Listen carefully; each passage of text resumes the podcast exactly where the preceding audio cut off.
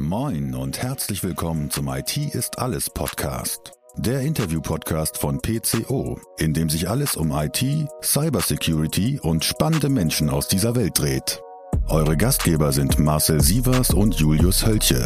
Viel Spaß! Hallo da draußen an den Empfangsgeräten. Hier spricht euer Julius. Wir haben wieder eine neue Podcast-Folge für euch. Und die Nummer, die lasse ich gleich mal äh, Marcel sagen, weil ich war diese Woche auf einer Veranstaltung, wo so ein kleiner Einspieler kam. Äh, und Marcel hat da ganz bitterböse gesagt, dass er arbeitslos wird, wenn er die Nummer nicht mehr sagen darf. also überlassen wir das äh, mal Marcel und äh, damit würde ich sagen direkt herzlich willkommen, Marcel. Ja, danke Julius. Wo hat man das denn ausgekramt? der Einspieler, der kam irgendwo aus den Tiefen äh, des Spotify-Universums. Das muss ja einer unserer treuesten Fans gewesen sein. Aber wir haben heute die 57. Folge, auch wenn äh, unsere Informationen hier vielleicht was anderes sagen, aber wir haben uns ja darauf vorbereitet. Folge Nummer 57 haben wir heute und äh, ja, dann darf ich das heute auch mal wieder sagen. Das freut mich. Dankeschön. Sehr schön, gerne.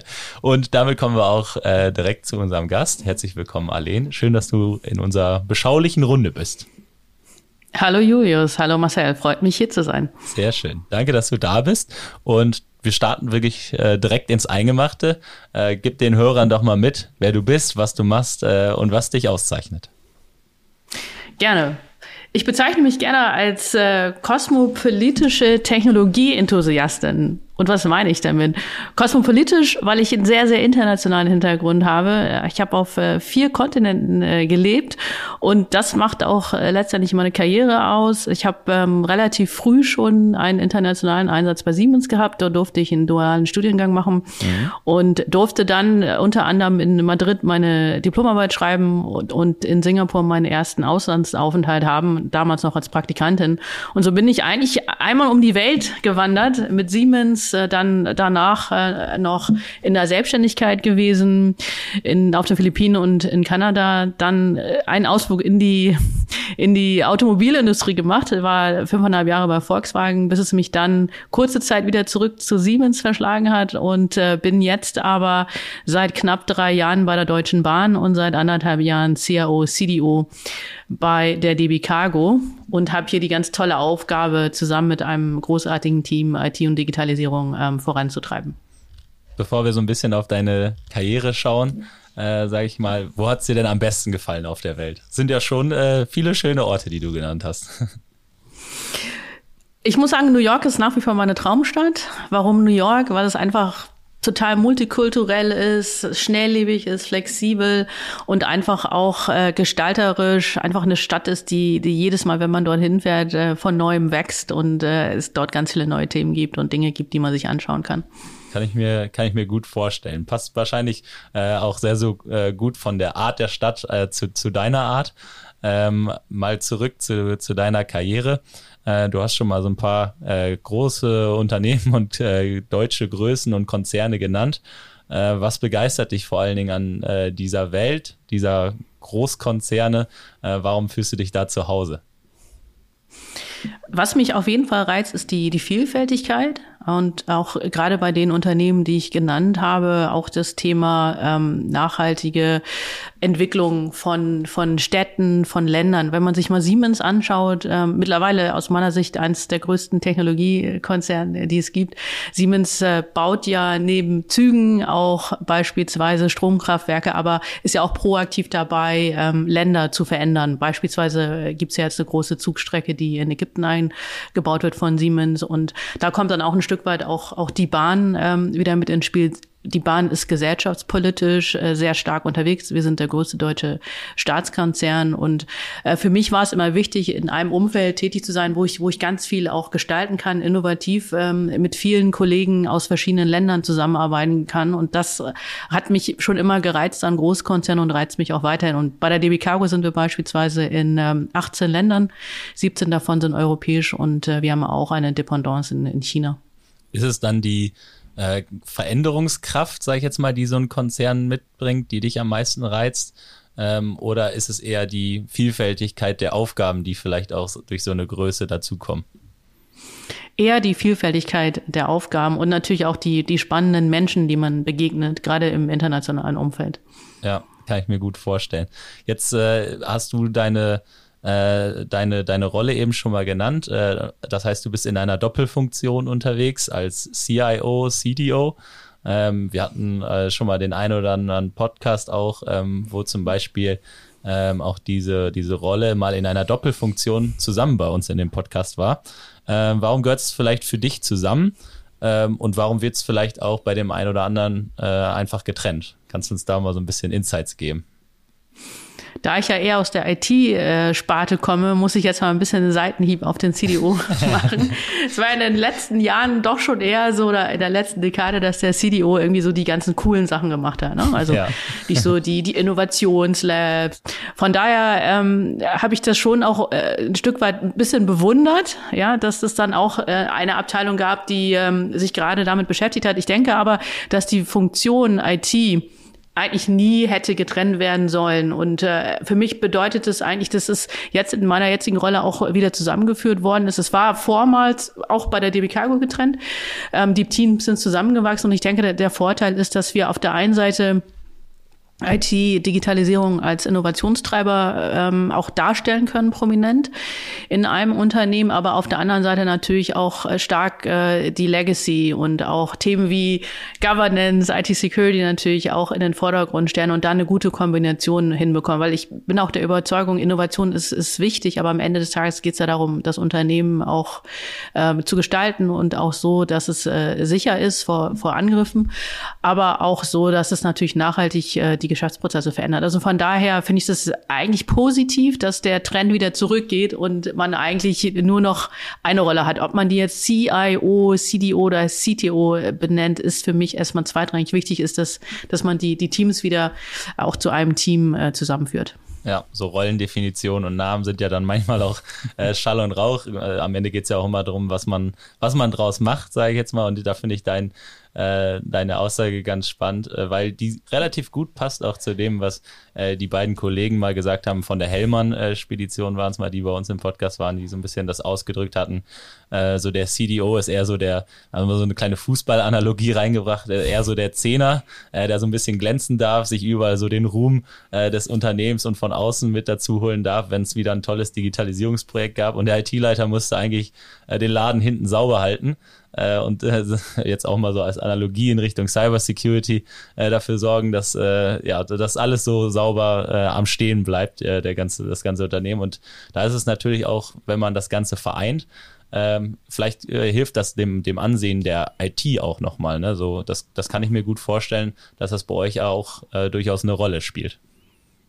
Ja, absolut. Und äh, wichtig ist ja auch, dass wir am Ende des Tages ähm, das Unternehmen vorantreiben. Ja. Und was wir festgestellt haben, ist, dass natürlich auch, sage ich jetzt mal, vom, von den Mitarbeitenden, die, die ähm, zu einem Unternehmen kommen, wenn man denen natürlich sagt, hier habt ihr irgendwie so ein Innovationslab und äh, hier könnt ihr euch mal ausprobieren, dass natürlich ein Stück weit nochmal ein anderes Profil ist als äh, Menschen, denen man jetzt sagt, du musst jetzt hier äh, Governance-Themen machen, die ja vielleicht ein bisschen trockener sind. Aber äh, wichtig ist ja, dass diese Kombination und das gegenseitige Verständnis äh, mhm. ja auch dazu führt, dass Ideen aus mehreren Perspektiven betrachtet werden und von daher ähm, bin ich absolut dafür, dass auch andere Unternehmen ähm, diese Rollen wieder miteinander vereinen sollten. Also wir haben da jetzt sehr, sehr positive Erfahrungen gemacht, sind jetzt seit anderthalb Jahren wieder als eigenes Team zusammen. Von Zahlen her, wir hatten zwei Teams, die roundabout 100 Personen stark waren. Mhm. Die haben wir zum ersten, siebten letzten Jahre zusammengeführt und, und wir profitieren äh, wahnsinnig davon, dass wir halt alle Perspektiven momentan ähm, mit reinnehmen, ohne dass wir jetzt irgendwie über Abteilungsgrenzen so ein Fingerpointing machen. Ja, kann ich mir gut vorstellen. Vor allen Dingen bestimmt auch in der Schnelligkeit. Und Schnelligkeit äh, hilft euch wahrscheinlich auch bei eurem äh, großen Ziel, weil ihr wollt als DB Cargo äh, zum größten Schienenlogistiker äh, Europas äh, wachsen. Ähm, vielleicht nimmst du uns mal ein bisschen mit auf diese Reise, wie dieses Ziel entstanden ist, wie läuft das große Ziel und ob ihr vielleicht auch ein paar Kennziffern dafür habt, ähm, inwiefern ähm, ihr als Digitalisierungsabteilung, äh, hätte ich mal so schon fast gesagt, äh, dafür auch mitwirken könnt, äh, weil es gibt natürlich viele Treiber, denke ich, äh, die dieses mhm. große Ziel am Ende ähm, ja, verwirklichen können. Ja, also vielleicht erstmal ein paar Worte zur DB Cargo. Ich hatte ja, ja. eingangs äh, erwähnt, DB Cargo ist in 18 verschiedenen Ländern tätig als hundertprozentige Tochter der Tochter der Deutschen Bahn AG. Das heißt, wir sind ähm, die größte ähm, Güterverkehrsbahn in ganz Europa heute schon. Mhm. Und äh, die Länder sind ähm, im europäischen Raum 17 davon und äh, einmal in China. Das heißt, wir haben vor ein paar Jahren auch ähm, die Seidenstraße ähm, mit äh, für uns erkannt, um dort auch Verkehre von China nach Europa zu, zu fahren. Und wenn man sich unsere größeren Länder anschaut, dann ist das, äh, sind das Polen, Frankreich, ähm, aber auch Spanien und äh, UK. Und 60 Prozent unserer Verkehre sind heute schon grenzüberschreitend. Und ähm, wenn man sich dann anschaut, dass wir allein in Deutschland ja, ich sage jetzt mal nur ein ähm, Schienennetzwerk von 30.000 äh, Kilometern hat und wir uns das ja auch mit dem Personenverkehr teilen, dann ist das natürlich sehr limitiert. Also eins unserer größten Themen ist äh, Kapazitätsmanagement oder dass wir nicht genügend Kapazitäten hier haben. Mhm. Das heißt, äh, die ähm, Möglichkeit, die Kapazität zu erhöhen, wäre in dem Fall noch mehr Schienennetz zu verbauen. Das äh, gilt natürlich nicht so einfach, weil überwiegend auch ähm, Kommunen dann betroffen sind oder Städte, kann man natürlich nicht da irgendwie mal ein Schienennetz äh, verbauen, sondern das bedarf halt jahrelanger Planung. Also das ist natürlich ein Stück weit etwas, was wir verfolgen, aber das ist jetzt nicht schnell, dass man da schnell das ähm, Problem lösen kann. Und da hilft uns Digitalisierung und Automatisierung. Das heißt, wir haben vor einiger Zeit ähm, eine Dachstrategie definiert, die nennt sich starke Schiene, wo wir uns auch vorgenommen haben, bis 2030 beispielsweise im Personenverkehr die Anzahl der Reisenden äh, zu steigern. Und äh, dasselbe haben wir für den äh, Schienengüterverkehr geplant. Momentan ist es in, in Deutschland äh, roundabout 19 Prozent an gesamter äh, Güterverkehrsleistung, die wir leider nur über, über die Schiene abfahren. In Europa sind es äh, roundabout 18 Prozent und hier ist das Ziel bis 2030 in Deutschland auf 25 Prozent Marktanteil zu kommen und in Europa auf äh, 30 Prozent. Und wie schaffen wir das? Wie gesagt, mit Digitalisierung und Automatisierung. Ähm, Kennzahlen ist so, dass wir ein relativ großes Portfolio jetzt in den letzten Jahren aufgebaut haben und da auch sehr stark ähm, uns äh, eine Modernisierungsstrategie gegeben haben. In Zahlen sind das zwischen 50 und 60 Projekten pro Jahr. Ähm, da hat sich auch ein großer Investitionsstau aufgebaut, ähm, wo wir natürlich auch händeringend nach Menschen suchen, die uns dabei helfen. Und auch hier ähm, nochmal die Kennzahl, also wir steigern praktisch auch unsere Mitarbeitendenzahl äh, kontinuierlich, um auch überhaupt diese schiere Menge an Projekten ähm, auch ähm, ja durchführen zu können. Und äh, die Fokusthemen dort sind ähm, neben Modernisierung auch sehr stark Richtung äh, Datenmanagement, Datenqualität, aber ein st starker Fokus ist natürlich auch auf ähm, IT und OT Security. Wenn du da jetzt mal so ein Beispielprojekt nennen müsstest, was dir im Digitalisierungsbereich schnell einfallen würde, was würdest du nennen und war das dann eher etwas, was ihr macht, um eure Ziele zu verfolgen oder um euch auszuprobieren oder vielleicht auch Umwelt nochmal in den Fokus zu setzen? Mhm. Ein großes Thema, womit wir uns beschäftigen, ist, wie ähm, schaffen wir es, dass unsere Kunden einen einfachen Zugang zu unserem System haben. Ähm, einmal natürlich physikalisch, also wie schaffen wir es, dass äh, ähm, wir einfach mehr Güter von der Straße auf die Schiene verlagern können. Also im Vergleich zum, zum Lkw sparen wir 80 Prozent mehr an CO2-Emissionen ein. Im Vergleich zum ähm, Straßenverkehr sind es äh, sieben Millionen Tonnen die wir jährlich einsparen. Ja, wir befördern über 220 Millionen Güter pro äh, Jahr, aber das die Zahlen klingen jetzt erstmal groß, aber wenn man dann wieder den ähm, Schulterschluss macht zu den Zahlen, die ich vorhin gesagt habe, dass es ja eigentlich nur 18 Prozent sind, dann ist es natürlich wenig. Also da ist extrem hohes Potenzial, auch Richtung Nachhaltigkeit wirksam zu werden. Also zum einen diesen physikalischen ähm, Zugriff zu, zu ermöglichen. Das tun wir beispielsweise mit, mit Gleisanschlüssen, die wir auch mit in, in unseren Industriekunden äh, weiter verbauen oder neue Terminals äh, dann auch zusammen mit unserer ähm, Schwesterfirma DB Netz dann aufzubauen. Und digital heißt das konkret äh, über einfache Portallösungen, das so einfach zu machen, wie bei Amazon zu bestellen. Also das ist ein bisschen auch die, mhm. die äh, Vision, die vielleicht jetzt sehr ähm, für die Bahn sehr ähm, weit weg äh, steht, weil dann kommt gleich der der Vorwurf, naja, macht es doch erstmal so, dass die Kaffeemaschinen im Zug funktionieren, bevor ihr da irgendwie äh, euch da mit einem Amazon vergleicht. Aber schlussendlich ist das ja auch das, wo wir hinwollen. Wir wollen das äh, neben der Komfort Komfortabilität, Pünktlichkeit und Qualität natürlich auch so machen, dass der Kunde uns überhaupt ähm, auch erreichen kann. Das heißt, wenn er ähm, Güter transportieren möchte, dass er über eine Portallösung reinkommt und da nicht nur, sage ich mal, freien Platz bestellen kann, sondern den auch nachverfolgen kann. Also wie bei einem DHL, wenn man sich ein Paket bestellt, dass man genau weiß, wo ist mein Container, welchen Zustand hat die Ware. Und da haben wir mit der ähm, Firma Salesforce seit zwei Jahren auch eine Kooperation, ähm, sehr stark in Richtung Co-Innovation, wo wir genau daran arbeiten, diesen ähm, Zugang für den Kunden äh, extrem zu vereinfachen. Ist vielleicht auch ähm, so ein bisschen euer Vorteil, sage ich jetzt mal, dass ihr nicht den nörgelnden Privatkunden in der Bahn äh, als Kunden habt, sondern eure Kunden sind ja dann äh, eher die Unternehmen, die Waren von A nach B bringen müssen. Und äh, deswegen ist der Fokus ja auch ein ganz anderer als irgendwo WLAN äh, oder weiß nicht was in, in einen Zug zu bringen, sondern es geht ja ganz viel, und das hast du, glaube ich, richtig beschrieben, um äh, um die ganze Abwicklung, um das zu verschlanken, damit ähm, solche Prozesse dann vielleicht auch einfacher sind und wahrscheinlich der Zug dann auch wieder schnell auf seine Strecke kann, wo er dann, äh, sage ich jetzt mal, relativ ähm, ja, wenig digitalisiert, außer dass vielleicht dann irgendwie der, der Standort getrackt wird und so weiter, ähm, wieder seinem äh, Weg äh, gehen kann, den er vielleicht auch schon vor x Jahren gegangen ist. Korrekt. Und äh, dadurch, dass wir uns das Streckennetz ja mit dem Personenverkehr ähm, teilen, aber ihr werdet bevor, so, äh, befür, äh, bevorzugt. bevorzugt, so wollte ich sagen, oder? Das habe ich mal so. Äh, Nein, wir werden nicht bevorzugt. Okay. Der Personenverkehr wird bevorzugt, ehrlicherweise. Ah, also das ist, das ist halt genau ein Stück weit auch unser Dilemma. Also zumindest in Deutschland, dass der Personenverkehr bevorzugt wird. Und äh, das ist ja so, dass wir dann ein Stück weit uns hinten anstehen müssen. Und ähm, das System der Bahn ist schon recht komplex. Also ich, ich wollte das mhm. auch nicht glauben, als ich äh, zur Bahn gekommen bin. Aber wenn man dann doch drei Jahre mal da ist und ich glaube, nach drei Jahren habe ich immer nur noch oder auch noch immer nur noch zehn Prozent irgendwie verstanden, wie die Bahn ja. funktioniert, ist es schon so, dass, dass äh, da viele verschiedene Komponenten auch eine Rolle spielen, was Pünktlichkeit angeht. Und ja. ähm, das ist jetzt nicht nur die Bereitstellung der Züge, sondern auch ähm, Beispielsweise, wenn ein Unwetter ist, ne? was, was ja. bedeutet das, wenn vielleicht ein Baum auf der Strecke äh, liegt, 30.000 Kilometer, wo, wo finde ich das denn oder wie finde ich diesen Baum?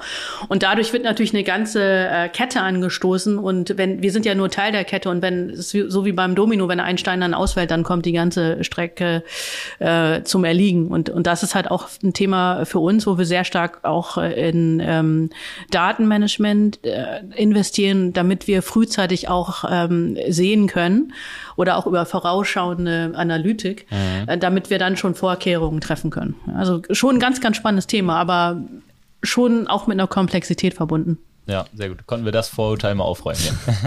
ja. ja. Julius, in Amerika ist es, glaube ich, so, dass äh, die Güterverkehre Vorrang vor dem äh, Personenverkehr haben und deswegen Amtrak immer zu spät ist. Da sind wir ja nicht. das stimmt. Genau. Ähm, wenn man über Logistik nachdenkt, ähm, egal ob es jetzt Güterverkehr auf der Schiene oder auf der Straße ist, dann kommen, glaube ich, bei vielen auch immer das Wort, was auch sehr, sehr viele Softwareanbieter verwenden, was immer so durch die Gegend läuft, Blockchain. Das kann man kurz auf sich wirken lassen. ähm, und äh, bei Blockchain muss man natürlich immer einen vernünftigen Use Case haben, wenn er nicht gerade Kryptowährung ist. Ist Blockchain für euch auch ein Thema, wenn ihr über die Nachverfolgbarkeit in so einer Chain über einen Container nachdenkt?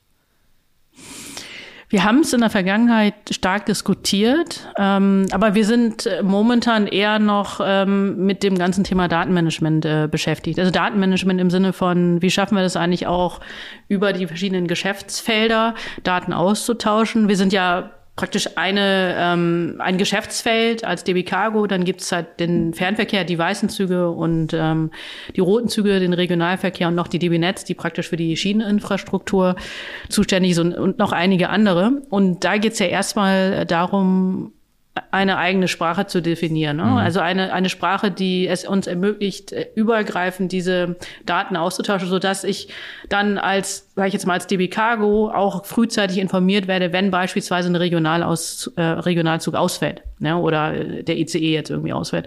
Und von daher ist das eigentlich eher das Thema, womit wir uns heute beschäftigen und dann im, im zweiten Schritt dann auch sehr stark Richtung künstliche Intelligenz gehen. Aber da sind wir noch nicht. Und wir haben Blockchain in einigen Kommunen ähm, ausprobiert, also mit, mit kleineren Regionalverkehren, wo wir eher über ähm, Bezahlung mhm. und Bezahlungsmethoden gesprochen haben, aber wir als DB Cargo sind äh, momentan nicht in Blockchain involviert ist äh, auch immer wieder so ein Punkt. Ne? Es ist ein viel und heiß, heiß diskutiertes Thema, aber so richtig die Use Cases da draußen fangen, glaube ich, auch erst in den nächsten Jahren an, dass man da, glaube ich, auch an dem Trend auch als Unternehmen vielleicht nochmal so ein bisschen vorbeigehen kann. Da ist, glaube ich, KI im, im Moment das heißere Thema.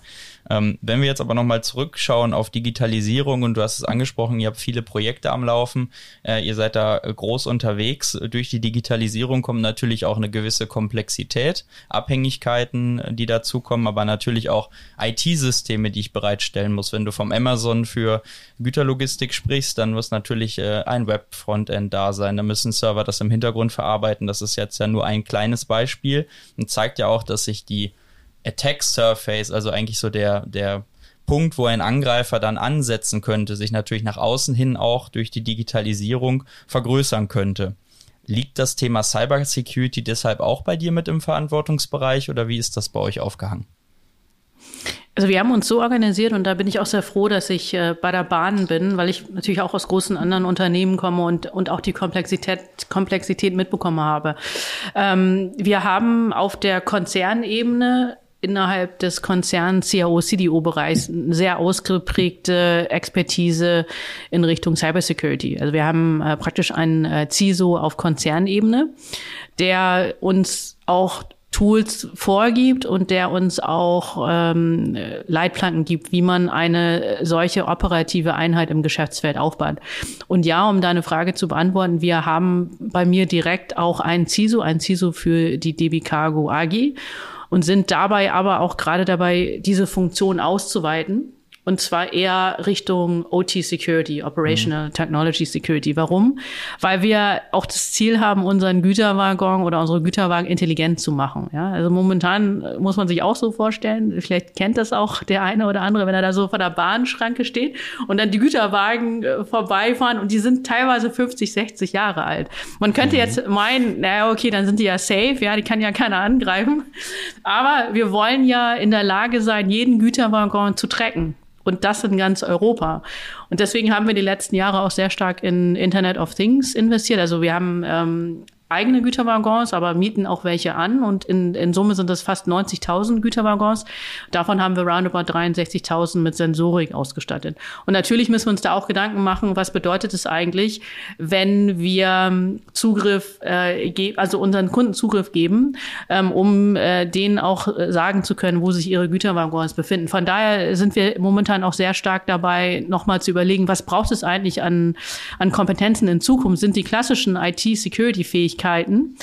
Ähm, ob man die überhaupt klassisch kennen, äh, ähm, benennen kann oder nicht, sei mal dahingestellt, weil ich finde, das ist so ein wichtiges Thema. Aber ähm, wo es meiner Meinung nach ja in den letzten Jahren sehr stark darum ging, irgendwelche, sag ich mir jetzt mal, Cyberattacken äh, über Webportale äh, zu vermeiden oder auch sehr, sehr stark Richtung IT-Security Awareness zu gehen.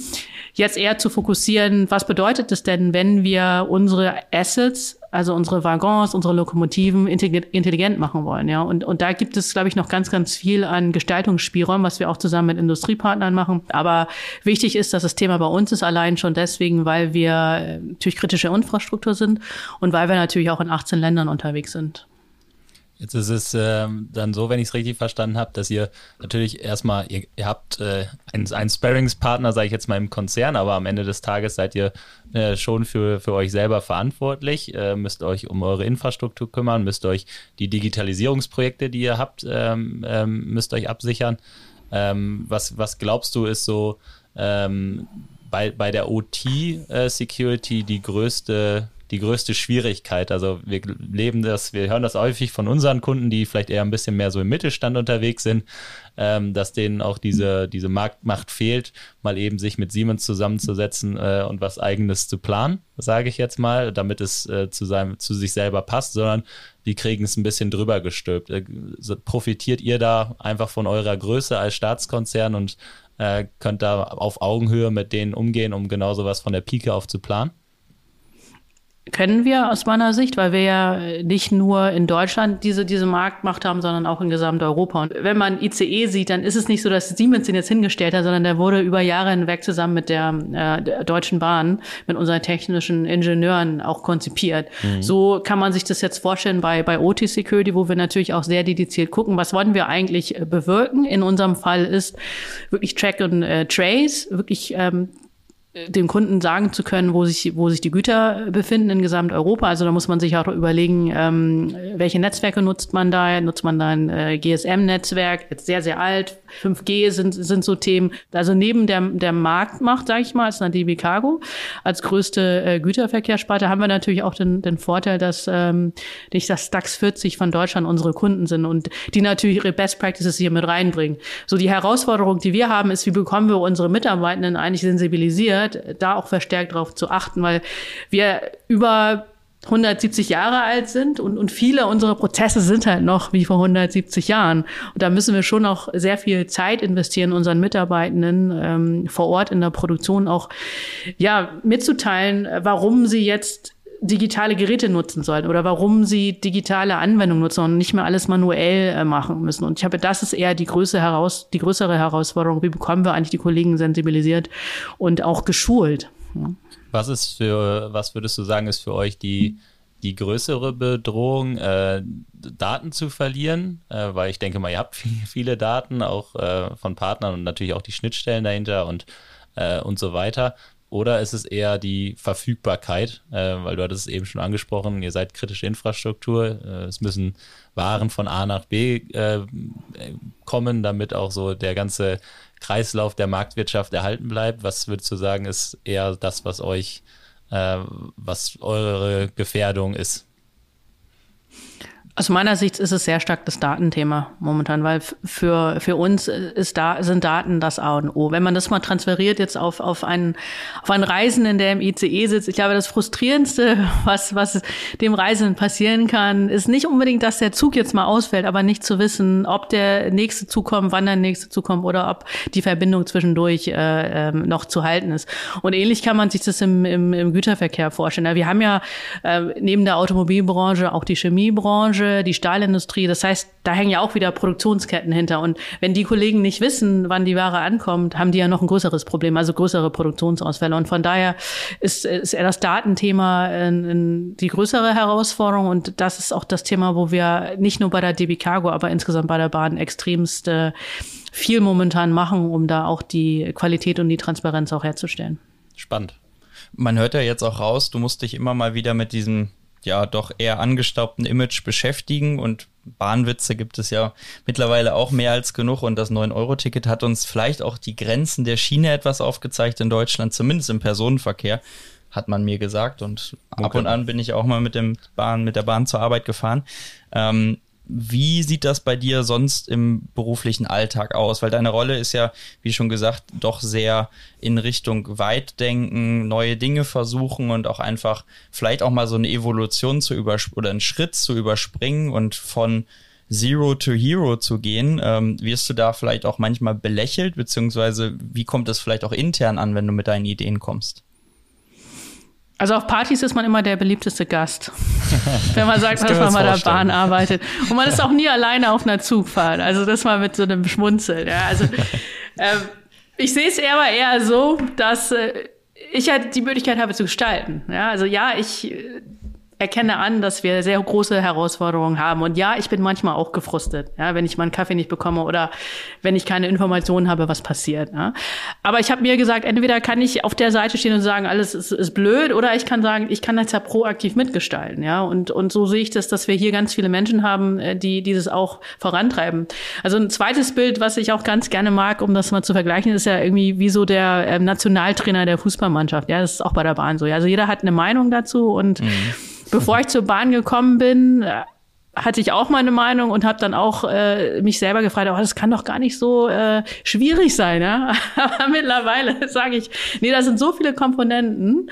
Also ich meine, ein, eins dieser Bahnwitze ist ja, äh, was ist der schlimmste Feind der Bahn? Ja, das ist Winter, Sommer, Herbst und Frühling, ja, weil jedes Mal Wetter technisch irgendwas passieren kann, ja. Auch im Mai können wir noch einen riesen Schneesturm haben und dann wird halt das ganze System lahmgelegt, ja. Und das ist halt einfach, weil wir halt auch Old Economy sind. Ja? Wir haben viele Komponenten auch noch, die über 170 Jahre äh, alt sind, nicht nur im Güterverkehr, sondern auch im Personenverkehr. Von daher ist die Challenge, da auch ein Stück weit das Image sukzessive durch Erfolgsgeschichten zu verbessern und ich kann nur dafür werben. Also den Gestaltungsspielraum, den man hier bei der Bahn hat, den hat man in keinem anderen Unternehmen. Und äh, egal, ob man jetzt äh, Ingenieur, ITler ist oder BWLer ist, also hier gibt es so viele Berufsbilder. Ich habe, wir haben über 500 Berufsbilder bei der Bahn und das ist letztendlich auch das, was, was mir total gefällt. Und wie gesagt, man findet immer Anschluss, äh, ähm, man lernt immer ganz viele interessante Menschen kennen, sagt man und sagt, was man bei der Bahn ist. Und ich muss manchmal auch schmunzeln bei den ganzen Bahnwitzen. Äh,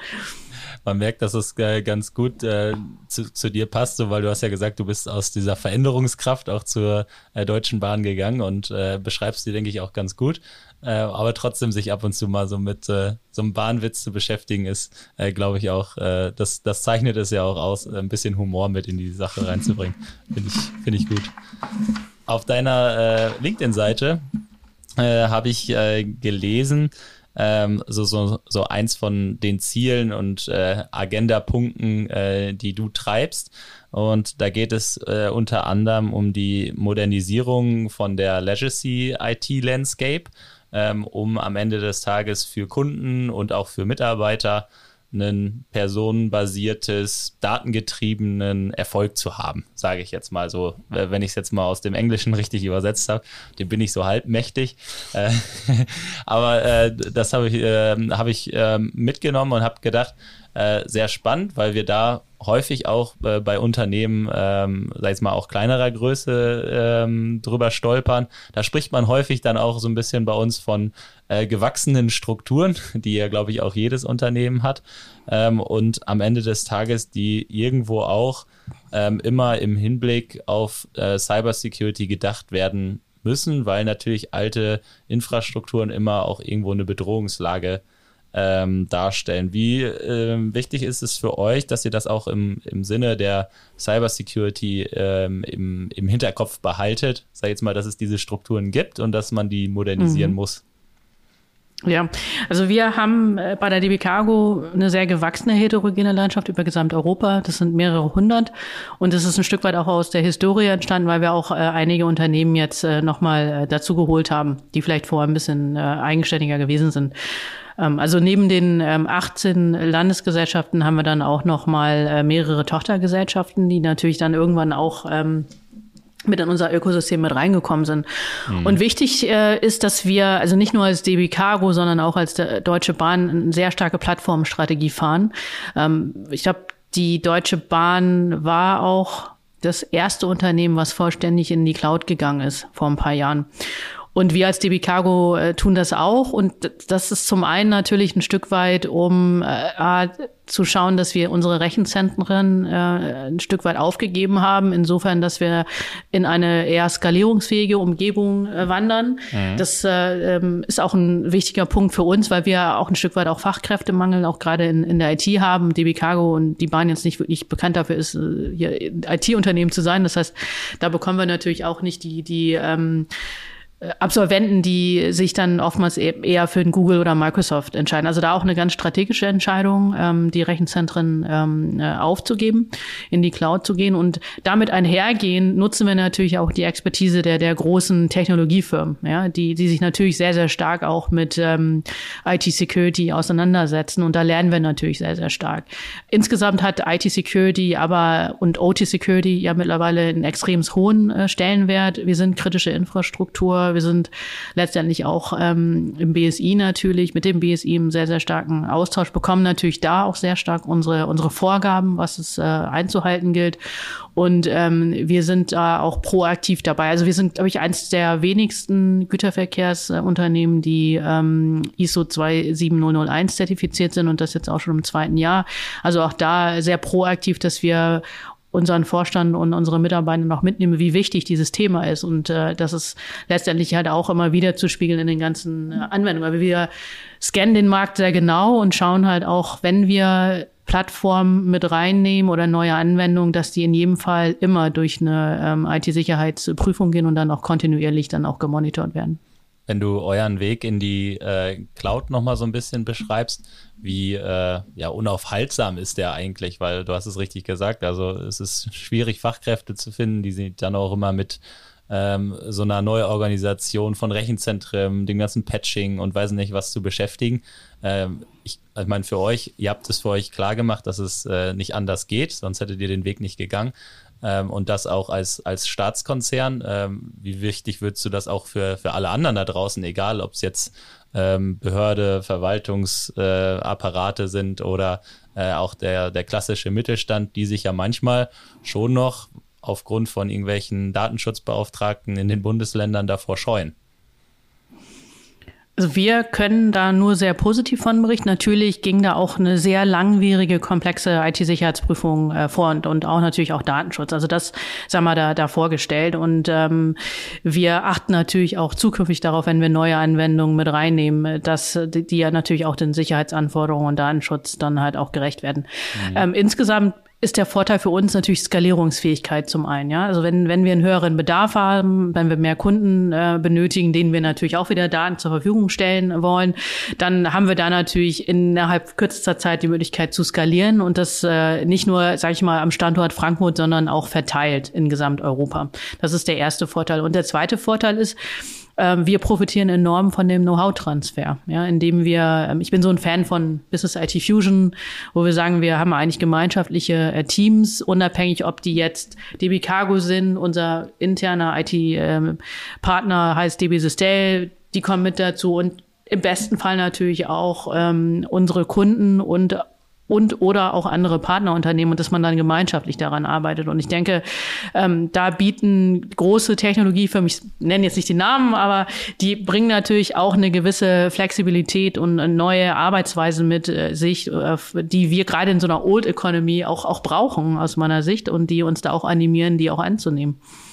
Cool. Ich habe noch zwei Fragen, die so ein bisschen in die, äh, die ja, ganzheitliche Sicht auf äh, die Deutsche Bahn ähm, abzielen. Und zwar ein Kollege von uns war mal im äh, DB Skydeck, äh, was ja auch ein, ein einer dieser Hub-Konzepte ist äh, von euch. Wie würdest du das äh, dort beschreiben und was ist vielleicht so dieser äh, coole Flair, den das Ganze ausmacht und wie kannst du davon profitieren auch äh, als CIO, CDO? Also es ist ja ein Stück weit in meinem alten Zuhause im Silberturm in mhm. Frankfurt. Also wenn man das kennt, das ist äh, eins der äh, wirklich großen, signifikanten Hochhäuser, also wirklich in der, in der Landschaft von, von Frankfurt so eine Ikone. Ist auch wirklich Silber, ja, und das Skydeck ist im 31. Stockwerk. Also es hat man einen großartigen Überblick über Frankfurt und auch einen großartigen Überblick über den Frankfurter Hauptbahnhof. Also dann, dann kann man auch erkennen, äh, wie die Züge kommen und wie jetzt, wie das Ganze jetzt zumindest für den Personenverkehr funktioniert. Also ja. lade euch da gerne, gerne mal zu ein. Warum mein altes Zuhause? Ich war ja vorher im Konzern CAO CDO-CDO-Bereich, knapp zwei Jahre und dort für das IT-Portfolio-Management äh, zuständig. Und innerhalb des Portfolio-Management haben wir natürlich sehr stark auch über alle Geschäftsfelder geguckt. Ähm, was brauchen denn die Geschäftsfelder? Ja? Also und wo haben wir vielleicht äh, Doppelungen, Synergien oder wo, wo haben wir auch wirklich äh, Kompetenzen, die wir benötigen? Und das Skydeck ist letztendlich die Innovationsschmiede der Deutschen Bahn, äh, gehört zur DB Systel, unserem Digitalpartner.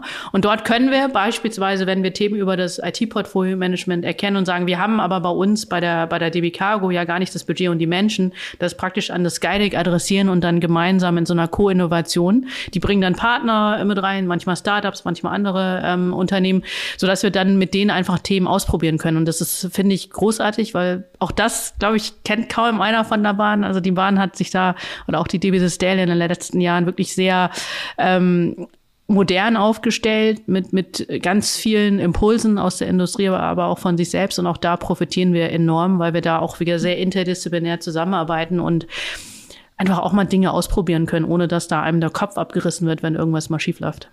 Das müssen wir uns gleich notieren, dass wir eine Einladung haben. Ich schreibe es kurz aufs Whiteboard. Schreib's dir aufs Whiteboard. äh, es hört sich, äh, ja, gerne. Es hört sich sehr, sehr spannend und sehr fortschrittlich an, genauso wie äh, eine, äh, ein, ein Ziel von euch ähm, und zwar bis 2024 30 Prozent Frauen in der Führung zu haben. Ähm, das ist, glaube ich, wir brauchen gar nicht so viel äh, darüber diskutieren, dass das zeitgemäß und notwendig ist.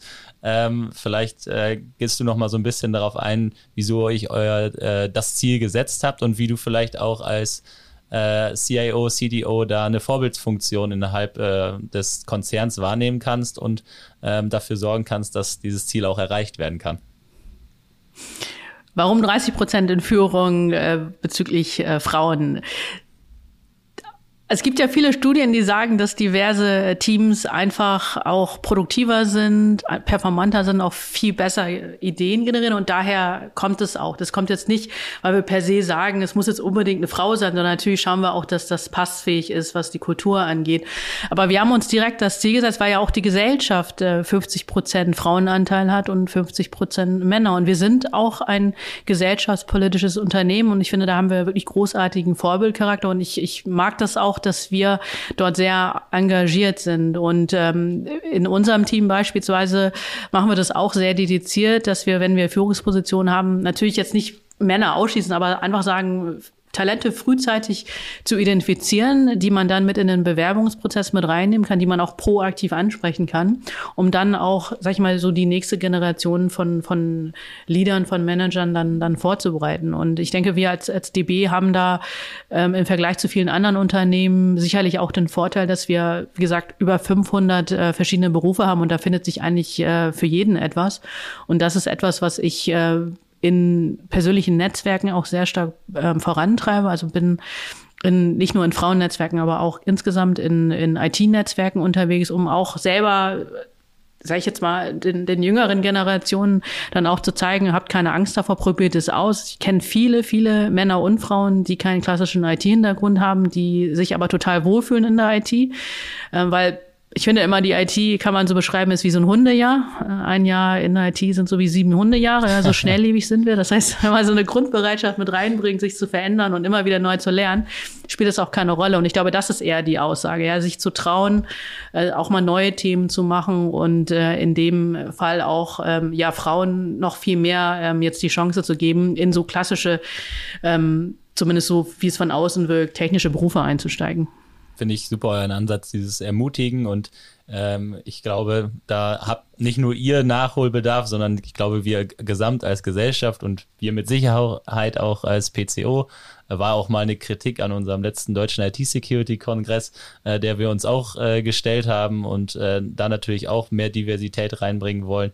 Äh, genauso wie wir uns in unserem Podcast immer dafür bemühen. Also ich glaube, da muss man als Gesamtgesellschaft äh, immer mehr, mehr und mehr daran arbeiten, äh, damit man vielleicht auch irgendwann mal aus 30 Prozent noch eine höhere Zahl machen kann oder wie auch immer, die dann realistisch ist. Ähm, aber ich finde es das super, dass man sich das auf die Karte setzt.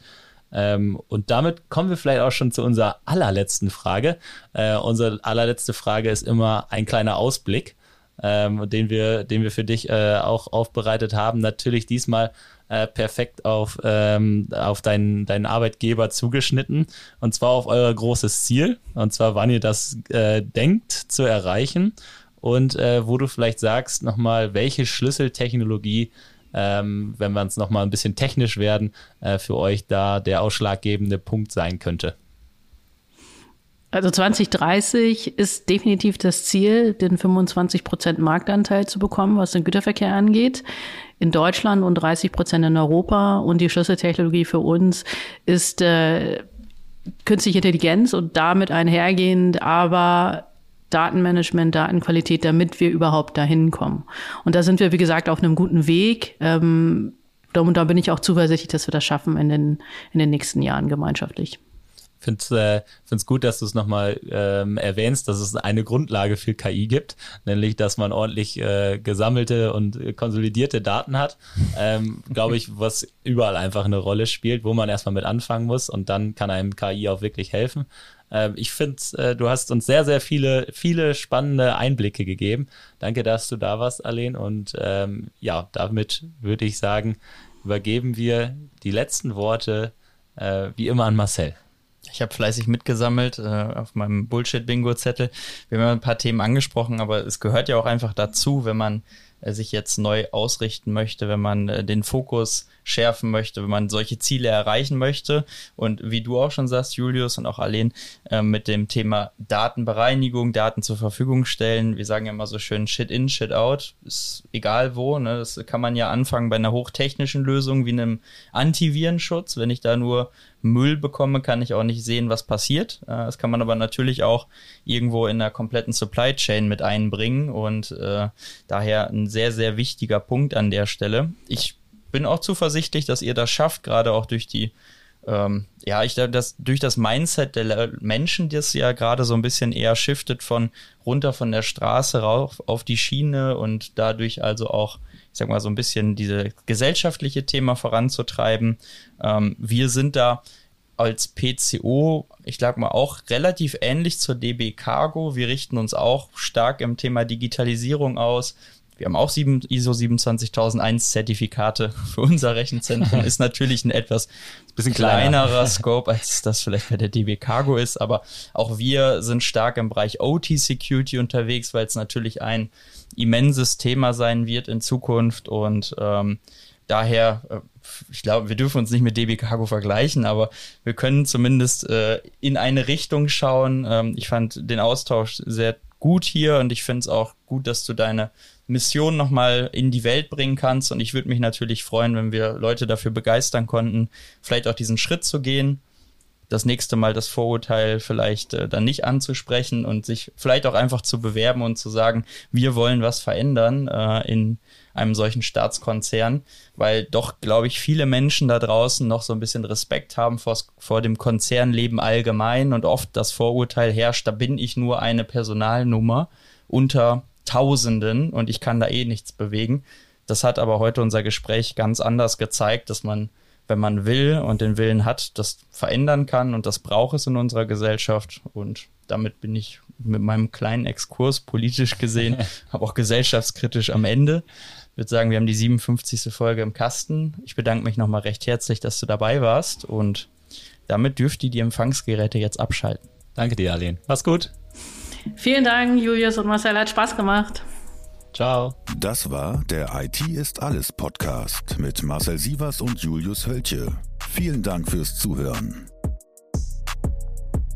Präsentiert wird der Podcast von der PCO. Die Vermarktung übernehmen Ulf Masseling und Jana Plogmann. Der Schnitt kommt von René von der Haar und die Musik wird produziert von Markus Nögel. Bis zum nächsten Mal.